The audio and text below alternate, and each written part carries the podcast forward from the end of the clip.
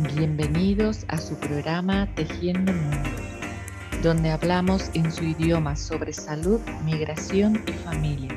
Saludamos a todos los que nos oyen desde los cinco continentes. Esta es Perfecta Radio, su espacio radial online. Con ustedes, Renato Malca, transmitiendo desde Bonn, Alemania. Y Arminda del Valle, quien le habla desde Vitoria, España.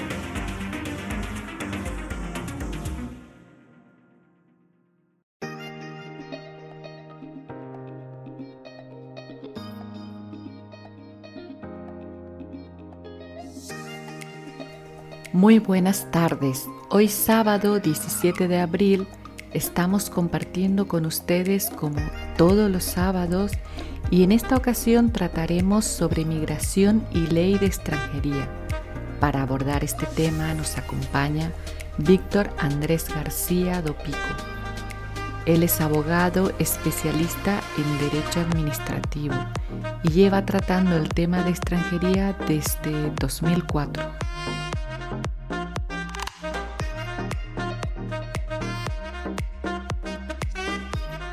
Buenos días, buenos días Arminda, buenos días Víctor, mucho gusto, ¿cómo están? Muy buenos bien, días. buenos días. ¿Cómo están? ¿Cómo, cómo, cómo están este día? ¿Qué tal les ha favorecido o no les ha favorecido el día? Pues aquí tenemos un día soleado en mi pueblo, en Naraío, desde donde les mando un saludo. Está al norte de la provincia de A Coruña, en Galicia, España. Ah, qué bonito. Estamos aquí con buen tiempo también por Vitoria, País Vasco. Bueno, no me voy a quejar. Acá estamos normal, pero hace su friecito, que es lo clásico, bueno, de aquí a Alemania, y ya entraremos poco a poco al verano, ¿no? Bueno, Víctor, aquí te hemos invitado a este programa muy importante. Creo que a los oyentes les va a interesar mucho esta sección que es sobre asesoría legal y vamos a comenzar a preguntarte, ¿no? Mm, sobre estos temas que a veces pueden convertirse en muy amplios, pero poco a poco los iremos eh, definiendo según lo que salga la conversación y luego también posiblemente otras preguntas que haya de algunos participantes, ¿no? Más adelante. Bueno, mira, según la Declaración Universal de los Derechos Humanos, eh, cualquier persona tiene derecho a emigrar y acceder a una nacionalidad, ¿no?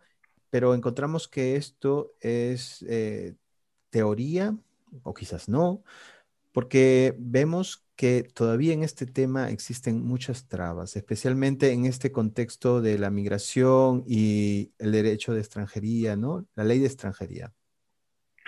Sí, a ver, en lo que es adquirir la nacionalidad, que es lo que dice la Declaración Universal de los Derechos Humanos, no hay tantas trabas. Eh, sí existen trabas, sobre todo el periodo de residencia exigida, que en el caso de España es un periodo genérico de 10 años, que después se minora a 5 para los sefardíes y a 2 años para los que vengan de antiguos estados que pertenecieron al imperio español, como es el caso de Filipinas, la Guinea Ecuatorial, Brasil, Perú, Chile, Panamá, etcétera, México y esos países, Portugal, etcétera y después el criterio de un año para los que hayan sido hijos de españoles o los que hayan sido, eh, que se hayan casado con un español. Donde sí vemos más trabas es en la residencia, precisamente en el requisito previo que prácticamente todas las legislaciones de todos los estados exigen, que es que para poder optar a la nacionalidad de un país es preciso acreditar un periodo de residencia legal eh, determinado. Ahí es donde vemos más las trabas, en la, adquisición de la residencia. En la nacionalidad sí hay algunas trabas, pero mm, desde mi punto de vista y quitando algunos países, en general son salvables. El problema es la residencia y creo que es donde más debemos poner el acento a la hora de denunciar dificultades para que entre gente de fuera en un determinado país. Con, disculpa, cuando te refieres al, término sefardíes, ¿a, a qué, eh, para explicación de todos un poquito, es, qué textos son, te refieres? Son los eh, descendientes de los judíos que fueron expulsados de España. Ok, Es un resquicio histórico que queda, tengas en cuenta que en España tenemos un Código Civil de 24 de julio de 1889. O sea, llovió, hubo una guerra civil, eh, nevó, hizo de todo desde entonces. Y hay cosas que siguen sin actualizarse y son resquicios históricos que quedan ahí. Mm, entonces, eh, según tu experiencia práctica, ¿cómo crees que se puede cumplir estos derechos que puede tener una persona inmigrante, ¿no? ¿Qué puede, qué, puede, cómo puede proceder? Yo creo que la, mejor manera que debieran hacer los países es la de relajar eh, la adquisición del estatus de residencia. Y si tal, eh, dificultar un poco más eh, la permanencia. Es decir, que a mí me den la oportunidad de entrar en el país y demostrar lo que yo quiero ir a hacer ahí. Pues quiero trabajar, quiero emprender, quiero estudiar, y si no lo hago, entonces que me denieguen la, permanencia, pero que me faciliten la entrada. Eso creo que es lo que debieran hacer para conectar la situación actual que se da en la mayor parte de los países con la eh, Declaración de Derechos Humanos, lo que hemos visto del derecho a emigrar y a la nacionalidad. Claro, como la declaración dice el derecho a la nacionalidad, pues la, la adquisición de la nacionalidad más o menos va siendo relativamente fácil en los distintos países. El problema es la residencia, que es el requisito previo a la adquisición de la nacionalidad. Y eso, por ejemplo, en Europa, eh, desde que se firmó el Tratado de Schengen por todos los países de la Unión Europea, excepto Irlanda, pues todos sabemos lo que pasa, que es difícil y complicado entrar por cualquier lado de Europa conseguir un permiso de residencia con el cual empezar a realizar una especie de currículum residente en el país y después optar a la nacionalidad. Mm. Víctor, eh, siguiendo la misma línea de la Declaración Universal de Derechos Humanos, eh, también dice que todos somos iguales ante la ley. Según tu experiencia en la práctica, ¿crees que, que este este derecho se cumple realmente? ¿O, son simples teorías? Porque... Eh, ¿Qué opinas tú? Son, simples teorías. Eh, de mi experiencia en España, la ley no es que se aplique de distinta manera a un extranjero o a un nacional.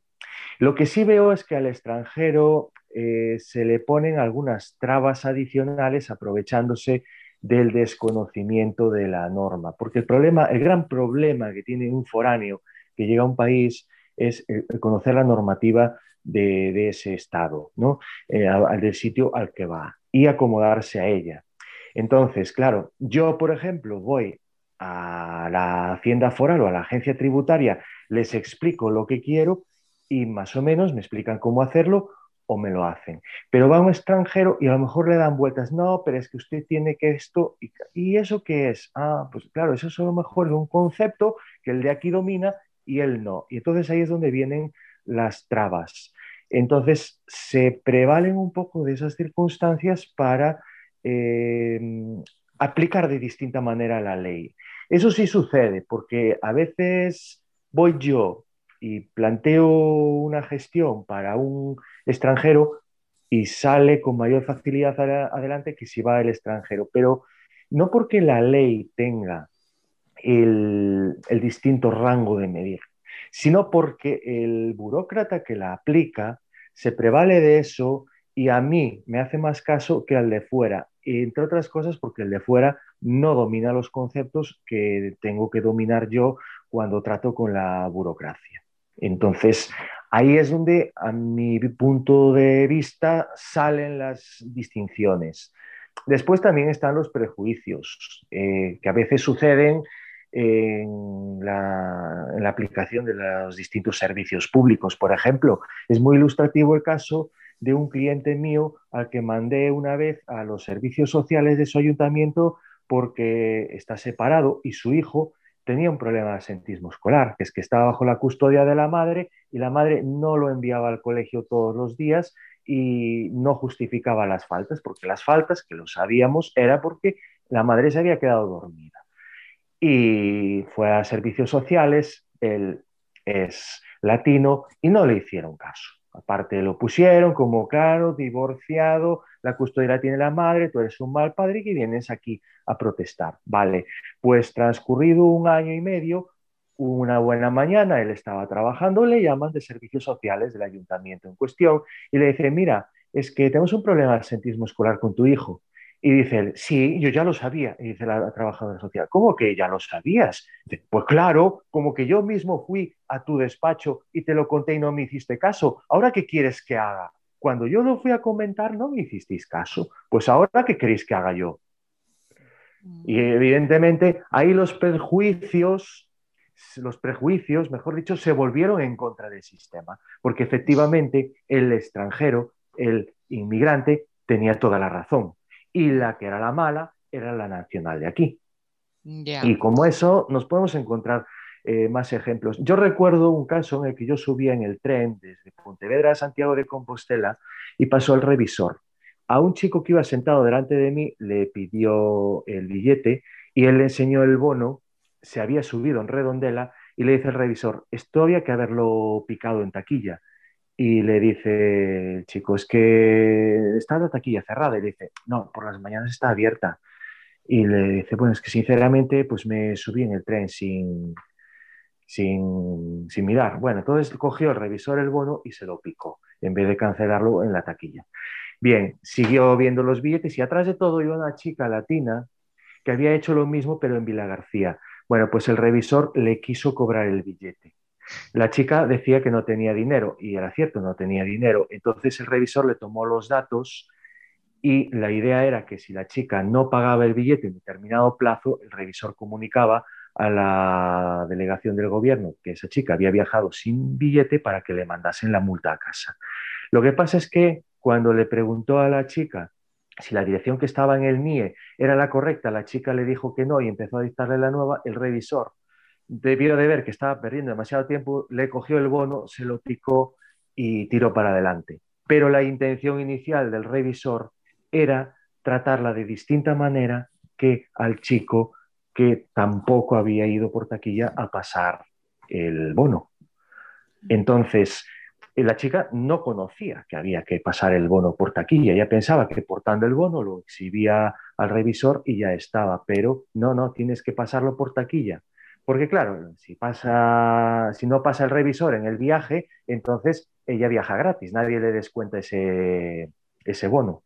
Y entonces yo lo que veo es eso más bien, que eh, se prevalen del desconocimiento de la norma o de, de que no tienen el mismo grado de afinidad con las leyes que los nacionales. Y por eso ahí está ese resquicio. Desde un punto de vista formal, se puede decir que sí que se aplica la ley, que somos todos iguales ante la ley, pero desde un punto de vista material, a la hora de aplicarla, estoy detectando estos distingos. Es interesante, ¿no? Este, este doble discurso que hay, ¿no? Eh, por un lado, hay unos programas de integración, pero por otro lado vemos que también hay un cierto maltrato de parte de representantes institucionales, ¿no? O sea, ya no solo del colectivo, que recepciona, en este caso, a un inmigrante, sino de las instituciones. ¿A qué crees que se pueda deber esto? O sea, ¿por qué no está tan claro eh, crear un ambiente de, no sé, de, de, ecuanimidad? Yo lo atribuyo a dos factores. Uno, eh, la comodidad del funcionario. Es decir, si yo voy a un registro público a presentar un escrito, yo llevo allí, Vale, a ver, yo también soy abogado y sé lo que hay, pero bueno, como yo más o menos los de aquí lo van sabiendo, yo llego eh, con el documento, con el escrito donde ponga dónde va dirigido y me identifico y los documentos que adjunto. El funcionario lo coge, lo escanea, me lo devuelve con el justificante de presentación, donde viene el día y la hora en la que fue presentada esa documentación y me voy. En cambio, seguramente llegue un extranjero y a lo mejor no sepa cómo funciona y le pregunta, a ver, yo tengo que presentar este escrito que me dio el gestor o me dio el abogado con estos papeles. Y entonces el funcionario dice, vale, pues prepáralos como los tienes que presentar, yo los escaneo todo y lo presento. claro, eso yo sé cómo hay que hacerlo, lo sabemos todos, pero eh, eso de ponerlos por orden, numerados, pues a lo mejor él no lo sabe. De la misma manera que cuidado, que si yo voy junto a un amigo portugués a la administración pública portuguesa a presentar un escrito con él, a lo mejor yo le digo que los presente al estilo de aquí. Y llegamos allí y el funcionario de turno nos dice que así no se presenta, que lo hay que hacer de otra manera, que es la manera que tienen ellos reglada. Entonces, pero eso es eh, por, la cultura jurídica de cada país. Entonces, eso es uno de los supuestos. Es decir, la, comodidad del funcionario, que le es más fácil eh, echarte para atrás que ayudarte a hacer las cosas conforme a la normativa vigente. Mm. Y el segundo motivo que yo puedo ver es un poco el de hacer valer las normas, que esto ya entra un poquito en el racismo. El de aquí en España hay una norma, que si tú subes al tren con el bono, tienes que pasarlo antes por taquilla o por una máquina canceladora. Y si no, te atienes a las consecuencias. Vale, pero es que a las consecuencias también se tiene que atener el chico que subió en redondela y no pasó su bono por la taquilla. ¿Por qué la chica latina que sube en Vila García sí y el chico de Galicia que sube en Redondela no? Hmm. Vale, eso ya es un poco el, marcar las pautas o, el territorio legal, por decirlo así. Decir, aquí hay una norma y hay que cumplirla. Y eso lo hace mucho la policía, que posiblemente sea más inflexible con los extranjeros que con los nacionales.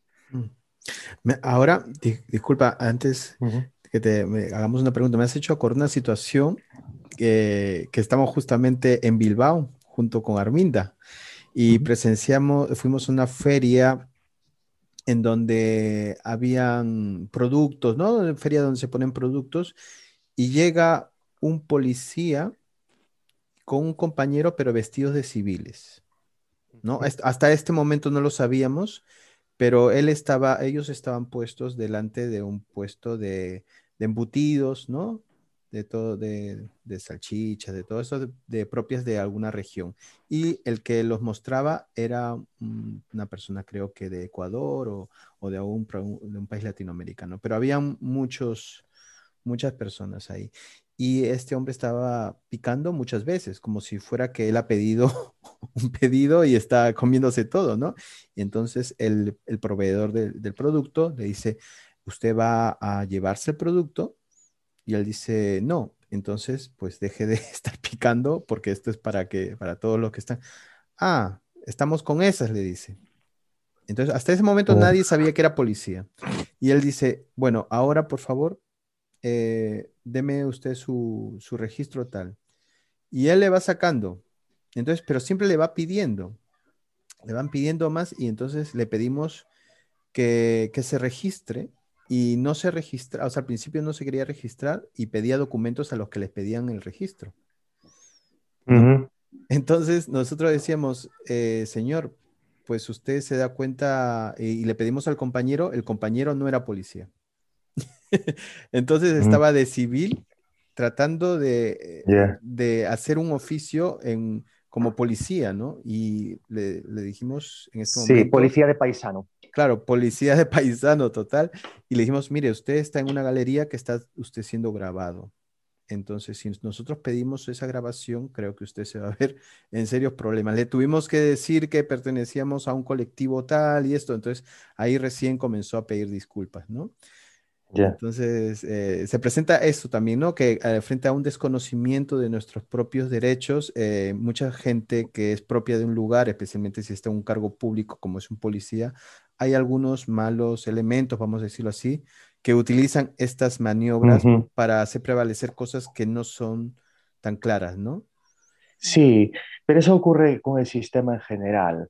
yo también pongo el ejemplo de un cliente mm, argentino cliente mío que, bueno, por circunstancias legales me ha dado un poder notarial. Bueno, pues lo cogieron en Ibiza circulando con el permiso de conducir argentino vencido, sin convalidar aquí, etcétera, etcétera.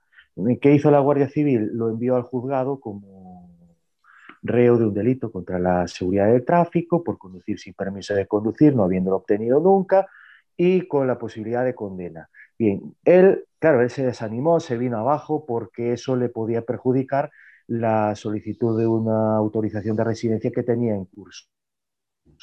Pero yo, como tenía ese poder, me moví yo y yo recordaba que él había tenido dos multas de tráfico administrativas con ese mismo permiso de circulación.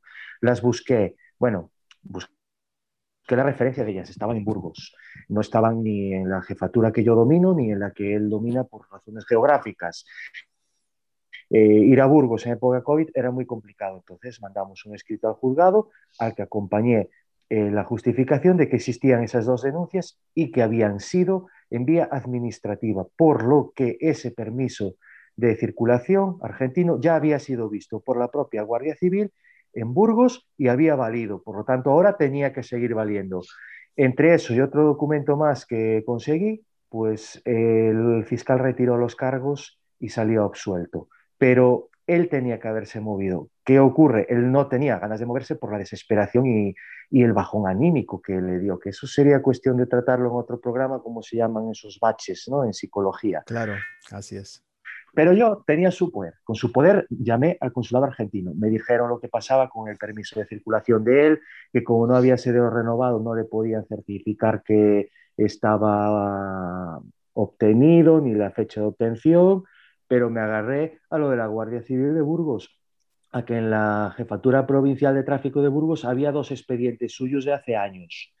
Y con eso y alguna otra cosa bastó para que lo absolviesen. Si no, lo hubiesen condenado por algo que según el Código Penal de aquí no es delito, porque el haber obtenido un permiso de conducir en otro país, aunque no esté convalidado aquí, no es delito. Puede ser una infracción administrativa, o sea, una multa, pero no es delito no es para pena de prisión, ni para que te pongan una multa eh, por el juzgado, ni para que te priven de conducir durante un año. Y, este caso lo logré solventar, pero porque disponía de un poder notarial de él. Y claro, como este chico, pues cuántos más habrá que, pues porque se encuentran solos en un país extranjero cuya normativa no conocen, y que acaben sucumbiendo a alguna cuestión de estas, eh, ya sea un delito o ya sea una infracción administrativa que realmente no lo es. Así es, Víctor. Yo desde mi experiencia haciendo intervenciones, eh, intervenciones sociales y psicológicas con, con, la población migrante, he visto muchos casos de eso donde ha habido abuso de poder, como lo que vimos con Renato, ¿no? Y, bueno, y hablando con, explotación laboral y todo eso, ni hablar. Desde tu experiencia, ¿cuáles son los problemas más frecuentes que, que, tú ves que presentan los inmigrantes? Si, puedes comentar algunos. Sí, mm, vamos a circunscribirnos al problema jurídico. Eh, del problema jurídico yo lo que destaco es que lo, lo que se encuentran es el desconocimiento de las normas. Es decir, eh, un inmigrante viene aquí y que, pues, por ejemplo, que no se puede conducir con el permiso de otro país sin convalidarlo aquí previamente, pues a lo mejor no lo sabe. ¿Por qué? Pues imaginemos un argelino que viene a España. Él seguramente en Francia, dado que Argelia hasta finales de los 60 una colonia francesa, el permiso de conducir argelino seguramente valga en Francia. Ah, pero en España no, porque España no tuvo vinculación con Argelia. Entonces, en España le dicen, usted tiene que eh, sacarse el permiso de conducir de nuevo aquí. Si no, sanción administrativa o lo que sea. Eso es eh, desconocimiento de la norma. Cosas en las que todos podemos incurrir, pero pensémoslo para entenderlo en el sentido contrario. Eh, Singapur, es que si vamos a Singapur, eh, o sea, cosas que aquí no son ni siquiera infracción administrativa, allí lo son. O sea, escupir en la calle allí es una, una multa.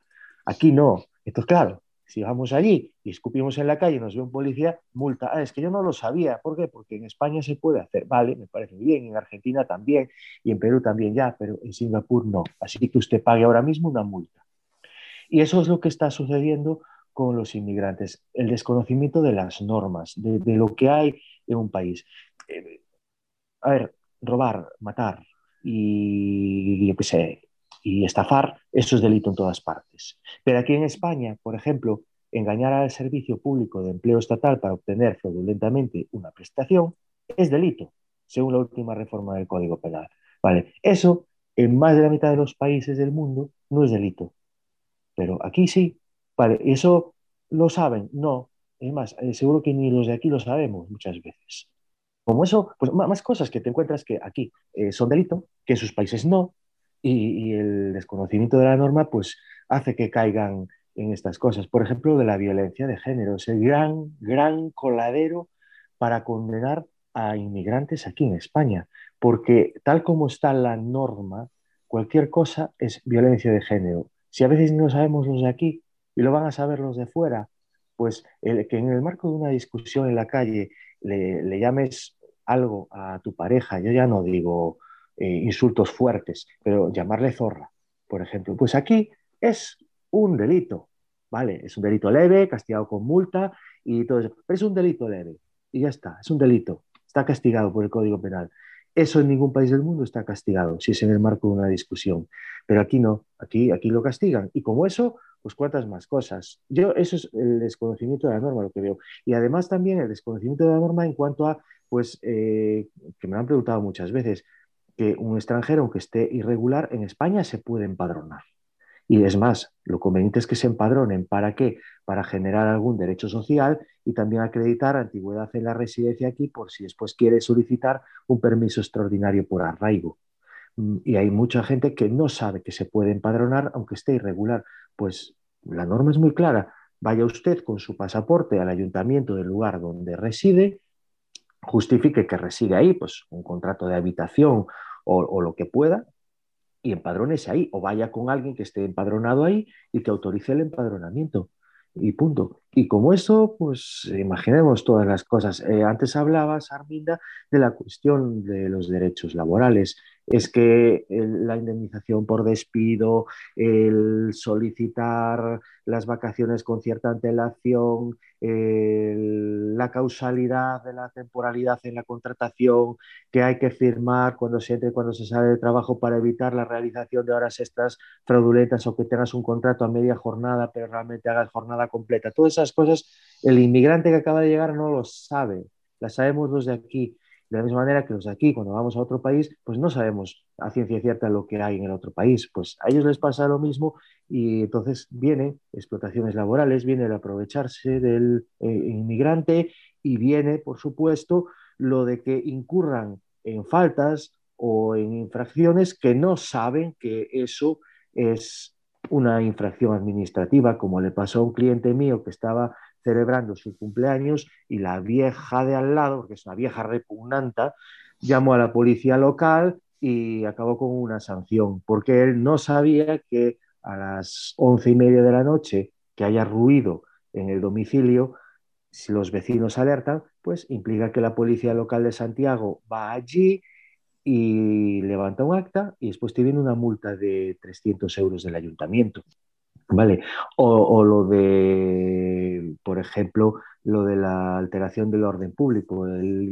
si te ve la policía alborotando de noche por la calle, pues te pueden, te pueden poner una multa. Eso aquí lo hay. En otros países no lo hay. Eso es simplemente el no conocer la norma. Vale. Y bueno, esto también, pues, cómo funciona la seguridad social, cómo funciona la hacienda pública, eh, cómo se pagan los impuestos, todo eso es desconocimiento de la norma y ahí es donde tenemos desde aquí que hacer un pequeño esfuerzo y si todos hacemos un pequeño esfuerzo se consigue para que no ocurran estas cosas y sepan lo que hay. Oye, mira, aquí pasa esto, hay que hacer esto, esto, esto, esto, las normas son estas y no tienes problema ninguno. Vale, eh, me pasó con un chico portugués que quería montar eh, con una caseta de obra un chiringuito al pie de la playa para, no me acuerdo si era alquiler de, material de surf o, para kiosco. Y yo le dije, vale, pero hay que hablar con la demarcación de costas. ¿Qué? Que, que pues sí, porque esto es un paseo marítimo pegado al mar y ya entramos con la burocracia administrativa que ni siquiera los de aquí entendemos y entonces no monto el negocio. Y esa es la, situación que creo que nos encontramos aquí. En ese sentido, creo que eh, ahí también denotas que en general es que todos los ciudadanos, sean inmigrantes o no, deberían estar al tanto de cualquier tipo de normativa o cualquier tipo de funcionamiento administrativo, porque la burocracia, sabemos, y las normas cambian cada seis meses, ¿no? Entonces, eh, hay que estar al tanto de eso, ¿no? O sea, ¿qué es lo básicamente que uno puede estar al tanto, ya en general como ciudadano, para que no nos sorprendan estas circunstancias? Pues aquí, en la normativa española, lo que habría que conocerse es un poco de normativa laboral, un poco de seguridad social, sobre todo por el acceso a prestaciones, pues bueno, si me voy a quedar toda la vida trabajando en España, que sepa que a partir de determinada edad me voy a poder jubilar, tengo que cotizar para eso, tener 35 años cotizados o 38 años y medio cotizados si quiero jubilarme a los 65 años en vez de a los 67, que es la edad de jubilación que tenemos ahora. Eh, tengo que conocer un poco la normativa de los permisos de conducir, porque si traigo mi permiso de circulación, pues pido cita en tráfico, me voy a tráfico y pregunto si ese, y lo puedo exhibir al funcionario, mira, yo tengo este permiso de circulación de Guatemala. ¿Qué ocurre con él? Es decir, yo puedo conducir aquí, me lo convalidas o tengo que sacarme un permiso nuevo aquí, ¿vale? Porque hay mucha gente que trae su permiso de circulación de otros países y no necesita sacarlo aquí, lo convalida y ya está. Después, en tema de impuestos, pues eh, preguntar, mira, yo he empezado a trabajar por cuenta ajena, ¿cómo tengo que hacer mis impuestos? Que te expliquen eso, de si no ganas más de tanto, no estás obligado a hacer la declaración de la renta. Si ganas más de tanto, estás obligado. Lo de los dos pagadores, que eso este es un lío para los de aquí, imaginemos para los de fuera.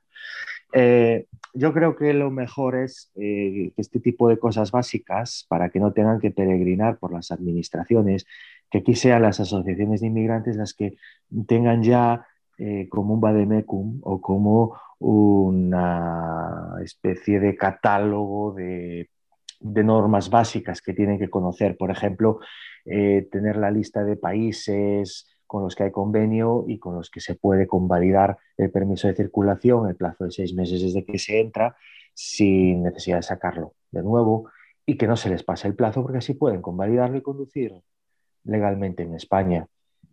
Lo mismo la seguridad social, pues eh, hay esto, tienes que cotizar, cuidado porque en función de lo que ganes, cotizas, esas reglas básicas para que no les sorprenda determinadas cosas. Después, el tema de, las infracciones administrativas, yo ya no sé si decirles eh, que cojan tres o cuatro artículos de la Ley de Seguridad Ciudadana donde vienen las infracciones y con eso ya simplemente para que vean cosas que aquí les pueden dar la lata y cosas que, aquí pueden hacer. Un poco más, ¿eh? no sería necesario mucho más. Eh, después sí que si hay gestiones que se complican pues por ejemplo, eh, que el, tema del desempleo, porque tienes una situación peculiar, no es simplemente que hayas cotizado un año y te vayas a pedirlo y te lo den o no te lo den, sino ya unas cuestiones más complicadas o gestiones más complicadas, lo mejor es que se informen antes de hacerlas, eh, que se informen cuanto antes, porque hay plazos que son verdaderamente cortos para evitar incurrir en errores. De todas maneras, eh, voy a decir una cosa, ya abstrayéndome de que soy abogado y conozco todo esto, pero pensando en lo que yo conocía cuando entré en primero de derecho, con 18 años, lo que yo conocía que estaba bien o estaba mal hecho era por leer los periódicos o por cultura general de haber nacido aquí en Galicia y de ver lo, lo que había aquí, ¿vale? Pues determinadas cosas que ves de toda la vida, pues que hay que sacar un permiso para hacer una hoguera, para hacer una quema de rastrojos, eh, que necesitas el DNI para identificarte porque te lo pueden pedir, etcétera, etcétera. Eh, eso el, el, inmigrante no lo conoce porque no ha estado aquí, acaba de llegar y se encuentra con eso. De la misma manera que si yo voy a Francia me encuentro con la normativa francesa y con las costumbres de allá, que van a ser totalmente distintas. Por ejemplo, en Francia, en el tren, yo creo que está prohibido hablar, porque es que parecíamos autistas allí en el, tren de alta velocidad. Nadie hablaba. Nadie, No sé si en el Intercity mm. sucede lo mismo en Alemania, pero es que yo me, me daba, me daba reparo siquiera saludar al revisor cuando vino a pedir los billetes. porque todos en silencio. En cambio, aquí en Galicia, dependiendo de la hora, el tren parece un gallinero o va silencioso. Y si es a las siete y media de la mañana, vamos todos callados, porque vamos concentrados en lo nuestro y vamos a trabajar. Pero a las cuatro de la tarde, eso parece un gallinero. En cambio, en Francia, me da igual la hora, que ahí no hay ningún gallinero en el tren. Y son costumbres y a lo mejor son normas. Eso, son más que todo, eh, no son mm, normas de sanción administrativa, pero sí son normas sociales, ¿no? Pero hay gente que, ya te digo, depende de la ciudad, son más habladores. Si tú te das una ciudad enorme como Berlín, puedes encontrar mucha gente haciendo más, más cosas que hablar alto. O sea, entonces eso es relativo. Si vas a una ciudad pequeñita de, Francia, será lo mismo, ¿no? Eh, mira, pero justamente en esa línea, mira, tú imagínate que tú estás con toda tu experiencia de abogado, ya no eres solo primer año de, abogacía, ¿no? Pero te tienes que ir a otro país, ya tú sabes la lengua de ese país. ¿Qué es lo que primero tú harías como ese nuevo ciudadano que se va a incorporar a ese lugar y va a estar durante una larga estancia? ¿Qué es lo que harías tú? Yo buscaría si hay asociaciones o, bien organizaciones de inmigrantes para que me apoyen en esos primeros datos. Yo siempre lo dije desde joven, si tuviese que emigrar, como muchísimos millones de gallegos que han emigrado, una vez que me asiente en el sitio de destino, buscar la casa de Galicia más próxima. Eso lo tengo claro, yo lo haría. Eh, en la casa de Galicia lo que hacían era básicamente mantener las eh, tradiciones y la cultura gallega y un sitio donde se hacían actividades propias de Galicia, pues, te ponían bailes de muñeira y tenías paisanos. Pero aparte, las casas de Galicia también lo que servían era apoyo entre paisanos. Pues a lo mejor uno que ya lleva años ahí te puede explicar, cuidado con esto, cuidado con esto otro, o haces esto otro. Yo es lo que haría. Eh, un inmigrante que llegue aquí, que busque eh, una asociación de emigrantes de su país o de otro país vecino, pues por ejemplo un chileno que llega a Euskadi, pues a lo mejor no hay una asociación de chilenos, pero la hay de argentinos, bueno, o de uruguayos, la que sea, un país con el que se sienta cómodo, que entre en contacto con esa asociación o con alguna asociación de emigrados para que reciba ese apoyo inicial que necesite, porque esas asociaciones normalmente buscan la manera de, obtener la información que se necesita para estas cosas. Bueno, pues esto no lo sabemos, pero tenemos un abogado o un gestor de mano que nos puede explicar cómo puedes eh, pedir, por ejemplo, una licencia para hacer una obra en el piso que acabas de comprar, pues, poniendo ese ejemplo, o cómo puedes hacer para adquirir un auto. Vale, eso es, yo creo que es lo, lo que habría que hacer para salvar todas estas cosas. Aparte de, de conocer la parte legal, y la asociación también sirve, bueno, porque suelen tener abogados y psicólogos. Para un recién llegado le viene muy bien también para la parte de acompañar, de acompañamiento emocional. O sea, que sí que lo que has dicho es muy interesante, de que una persona que acaba de llegar pueda buscar asociarse y estar metido dentro de, de algunas asociaciones, ¿no? Y si es de su país, para empezar, pues está muy bien. Sobre todo los inmigrantes que pues ya a veces pecamos de no saber, bueno, la gente de aquí también, pero, eh, por ejemplo, en el tema de salud, yo he visto casos, ¿no? De personas que están en situación irregular y que por miedo no va al médico. Entonces, pues, hasta donde yo entiendo, aunque no tenga eh, la regularización, puede ir al médico por urgencia. No sé si tú has tenido algún caso de eso, has tenido que acompañar. Sería interesante eh, comentar. A ver, hay un cambio normativo y aparte hay una sentencia del Tribunal Constitucional que extiende la asistencia sanitaria universal a los extranjeros, ¿vale? Entonces se puede, pueden ir al médico, por supuesto. Em, lo, que, lo que no pueden es recibir determinadas cuestiones del sistema de salud, por ejemplo, especialistas. Eh, salvo remisión, creo que es salvo remisión por los médicos de urgencias. Pero lo que es ir a urgencias van a poder ir siempre y se les tiene que atender. Yo tuve un caso de una señora que vino aquí por reagrupación familiar. Ella estuvo en Zaragoza y allí tenía asistencia sanitaria. Llegó a Galicia y en Galicia el Sergas, el Sergas es el Servicio Galego de Saúde, no le bueno, le dijeron, mira, para darte asistencia sanitaria tenemos que hacer la tarjeta sanitaria, esta de aquí es de Aragón, no te vale, pero vete al Instituto Nacional de la Seguridad Social que te reconozca la asistencia sanitaria. Nos traes el papel de que te lo reconocen y nosotros te hacemos la tarjeta sanitaria. Lo que pasa es que no se la han, eh, no se la han reconocido. Entonces pidió abogado turno de oficio, le toqué yo y el juzgado le reconoció el derecho a la asistencia sanitaria. ¿Qué pasa? Eso fue aplicando normativa de 2012. De, eh, la Seguridad Social fue al Tribunal Superior de Justicia de Galicia, me dieron la razón a mí, pero la Seguridad Social siguió adelante y fueron al Supremo. Y el Supremo, conforme a la normativa anterior, revocó las sentencias y dijo que no tenía derecho a asistencia sanitaria universal porque ya venía de una reagrupación familiar y es requisito para las reagrupaciones familiares que traigan un seguro médico los reagrupados, ¿vale? Es decir, la gente a la que reagrupas.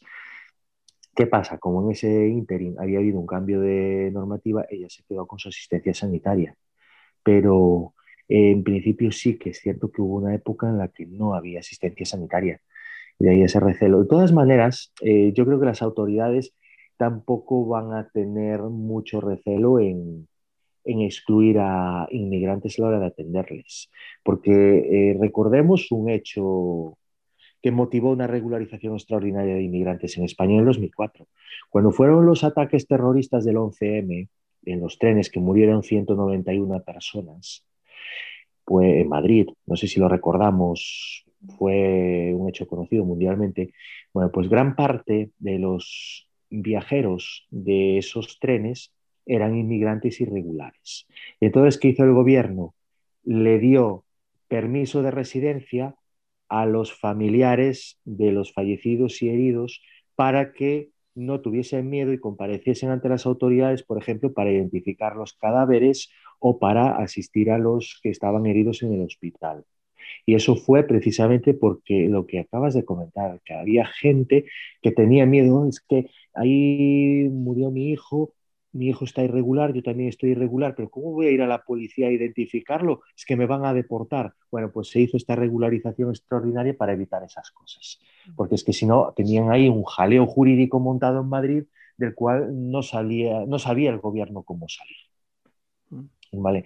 Y yo creo que lo mismo va a pasar con la asistencia sanitaria, no va a haber problema en que se la presten y más ahora mismo con el tema del COVID, porque sí, tenemos ahí dos inmigrantes, pero como están irregulares no les asistimos. Ah, pero a lo mejor tienen el COVID y nos lo propagan.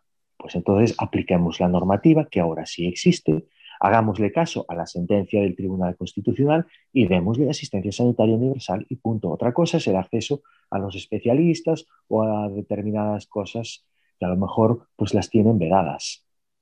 Una, una consulta, ya que has hablado un poco el tema de la reagrupación familiar. Eh, normalmente, eh, bueno, es bastante aceptable que se haga la reagrupación. Muchos países aquí nórdicos en Europa, ¿no? En Estados Unidos también. Eh, es más fácil que se haga la reagrupación a nuestros descendientes. Y en el caso de España, da la posibilidad a que puedas también reagrupar a personas dependientes tuyas y pueden ser en hecho, pues, nuestros padres o abuelos, ¿no? Eh, ¿Esto ha cambiado? ¿Sigue así? ¿O hay algunas reformas o trabas que uno debe saber? Eso se mantiene igual, ¿eh? no hay problema, eh, se mantiene igual. Hmm. No, hubo, no hubo cambios. O sea, ¿qué es lo que necesitaría una persona que está nueva, por ejemplo, en, por ejemplo, en este caso España, para reagrupar a sus personas dependientes? contar con ingresos suficientes, hay una tabla ¿vale? Eh, de, ingresos que toma en cuenta el índice público de rentas de efectos múltiples y PREM para los amigos, que es una cosa que se han inventado para hacer cálculo de rentas. Entonces, eh, hay que tener, eh, en función del número de personas que se va a reagrupar y el número de personas que ya viven con el reagrupante, pues un determinado porcentaje del IPREM, pues el 2,5, perdón, el el 250% del IPREM, que viene a ser como unos 2.300 o 2.400 euros anuales de renta, eh, anuales no, perdón, mensuales. Si fueran anuales era mucho más fácil. No, no, mensuales, claro. Eh, de la unidad familiar hay que acreditar que se tiene un espacio para tener a esa persona que se va a reagrupar y que se va a tener medios económicos, obviamente, para mantenerlo, porque la reagrupación familiar, el problema que tiene es que es una mera reagrupación. No permite, es un permiso de residencia, no permite trabajar. Otra cosa es que pasado el tiempo sí se permite trabajar, pero inicialmente no. Entonces, eh, porque claro, se trae a esas personas porque dependen económicamente del reagrupante, porque el reagrupante envía dinero allá para que puedan sobrevivir, pues traer a la esposa, traer a hijos menores de edad o traer al padre o a un hermano, mm. ¿vale? Que dependa económicamente de él. Entonces sí se permite la reagrupación en esos casos. Eh, aparte del tema económico y el tema físico, o sea, del piso, hay que demostrar que el reagrupado, es decir, la persona se trae, que carece de antecedentes penales en el país de origen. ¿vale? En el país de destino ya lo comprueban las autoridades de oficio, sin necesidad de aportar un certificado de antecedentes penales suyos a cabo aquí. Pero el país de origen sí tienen que traerlo. Ok. Bueno, un poco para culminar esta entrevista, quiero hacerte una pregunta también un poco general, pero importante. Eh, ¿Qué desafíos o retos piensas tú que todavía tiene mm, la ley de extranjería para generar una real integración en el colectivo inmigrante, ¿no? Y con el, juntamente, conjuntamente con el colectivo de, de destino? Creo que lo que tiene es lo que comentamos antes. Yo facilitaría la entrada. Y si hay que poner eh, alguna traba, yo la pondría en la permanencia. Pero facilitar la entrada, yo creo que es lo, mejor que se puede hacer. Que sea más fácil entrar, pero que sea quizás algo más difícil permanecer. ¿Por qué? Porque si yo entro con unos fines, pues quiero vivir, cambiar de estado, vivir aquí tranquilamente, trabajar y, hacer una familia o, vivir con mi familia. Y si consigo esos objetivos me permiten seguir. ¿Que no los consigo?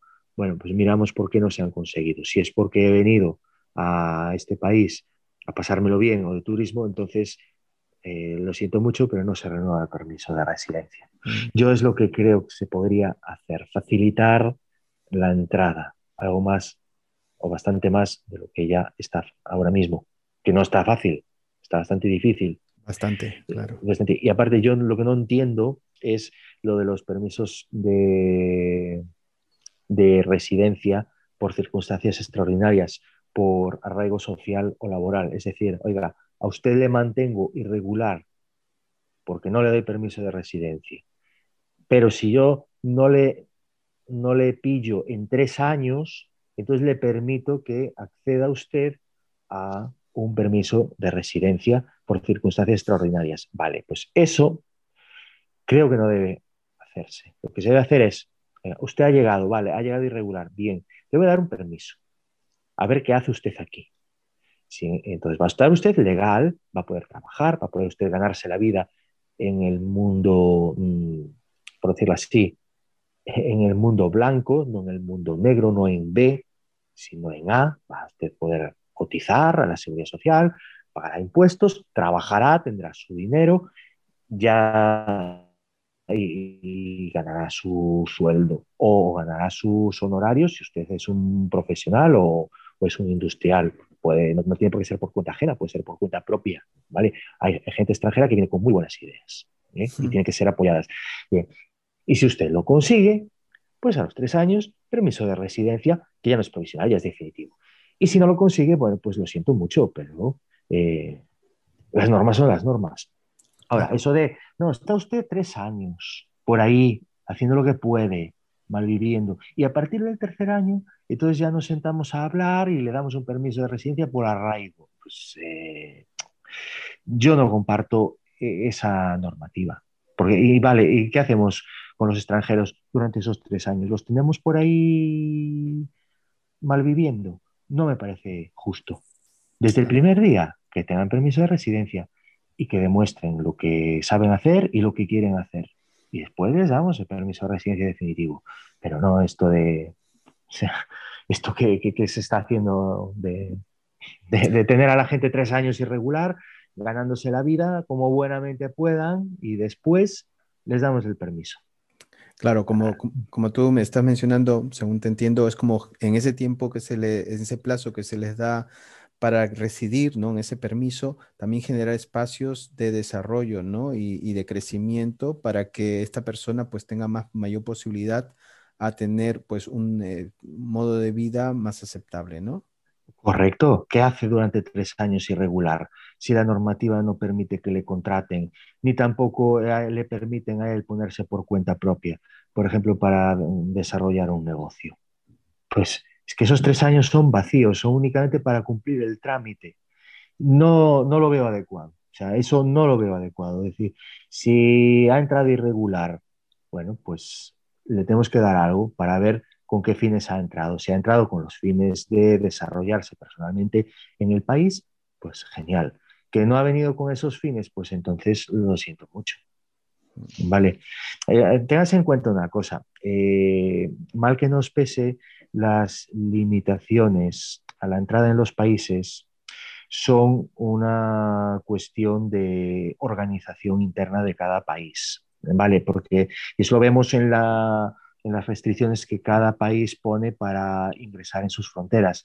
Si nosotros ahora emigramos, por ejemplo, a, pues pongamos a, Angola, pues es posible que no tengamos problemas para entrar allí y que consigamos un permiso de residencia fácilmente.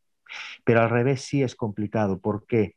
Porque mm, mucha gente quiere venir a Europa lo que está pasando en Estados Unidos. Hay mucha gente que quiere ir a Estados Unidos.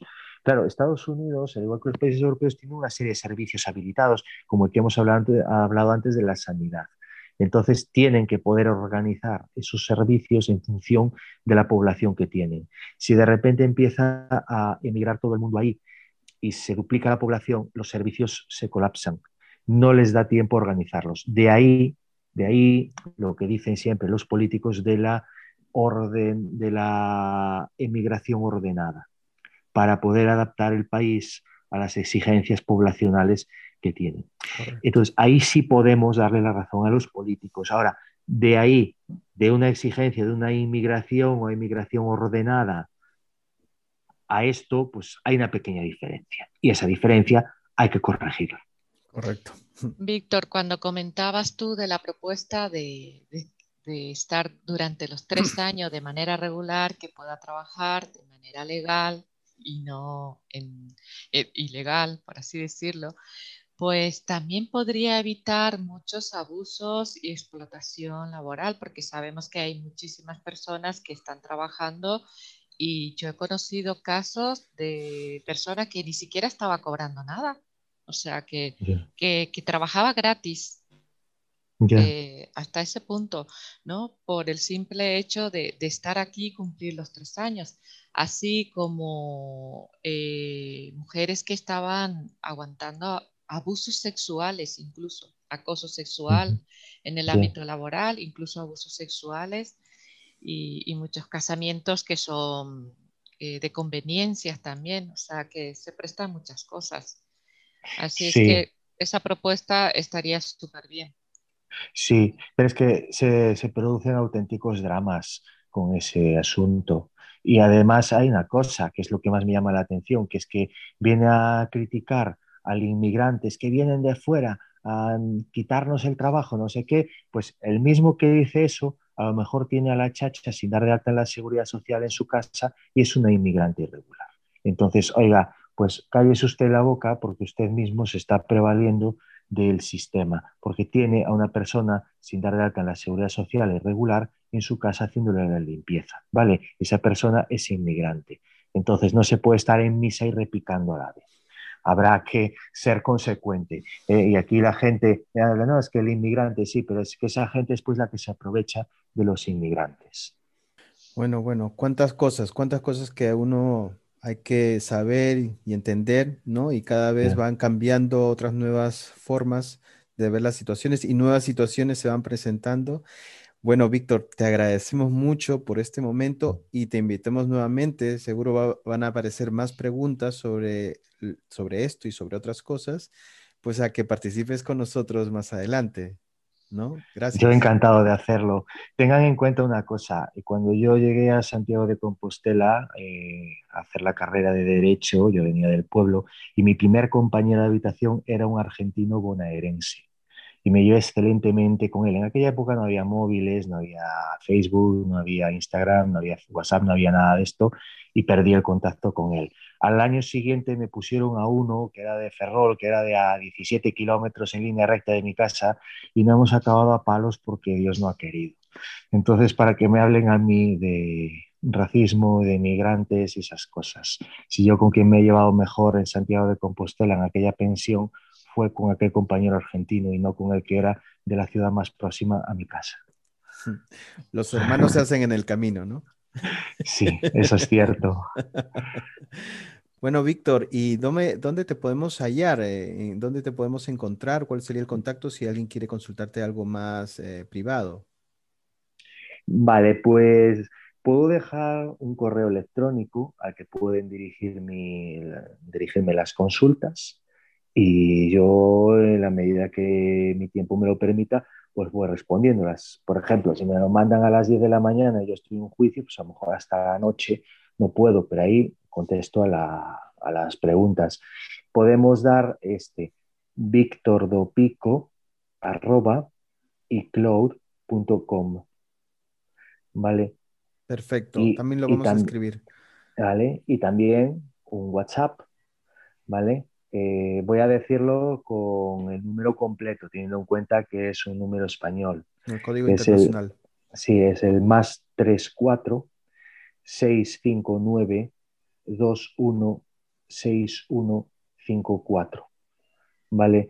Yo suelo mirar el WhatsApp todas las noches, entonces eh, si veo ahí alguna duda, pues la, la suelo responder por las noches o a lo mejor si tengo un momento libre a lo largo del día, ¿vale? Mm, si quieren, para no tener que escribir tanto y se dirigen por WhatsApp, pueden hacerlo con audio, porque es más, seguramente yo la explicación si es un poco larga en audio, porque no es lo mismo escribir una explicación de un minuto que decirla en audio. Perfecto. Muchas gracias. Gracias y bueno, saludos por allá. Vale. Pronto esperemos. Gracias a vosotros. Buenos días. Buenos días. Para mayor información, puedes contactarnos a través de Instagram, arroba alas.migratorias o arroba armina psicoterapeuta. También puedes mirarnos a través de la página web www.alasmigratorias.com. Y si quieres volver a escucharnos, Puedes también hacerlo en nuestro podcast Tejiendo Mundos.